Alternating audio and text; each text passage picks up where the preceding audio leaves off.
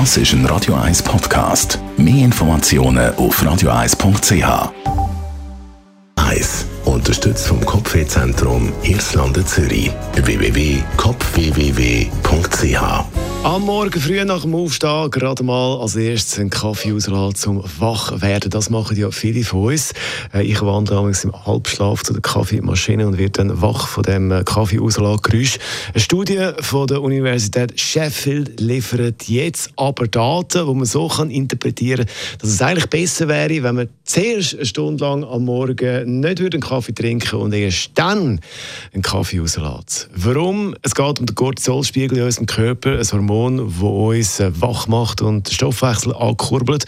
Und äh, wenn der Körper gerade viel Cortisol produziert, und das ist am Morgen früh anscheinend der Fall, dann äh, braucht man nicht noch zusätzlich Koffein von einem Kaffee. Besser ist es darum, man trinkt den Kaffee dann, wenn der Cortisolspiegel wieder am Sinken ist, dann hat der Kaffee den besseren Effekt, wenn es ums Wachmachen geht.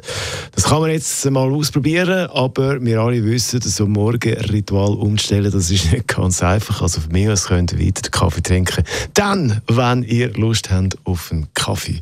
Das ist der Freitagvormittag mit Radio 1.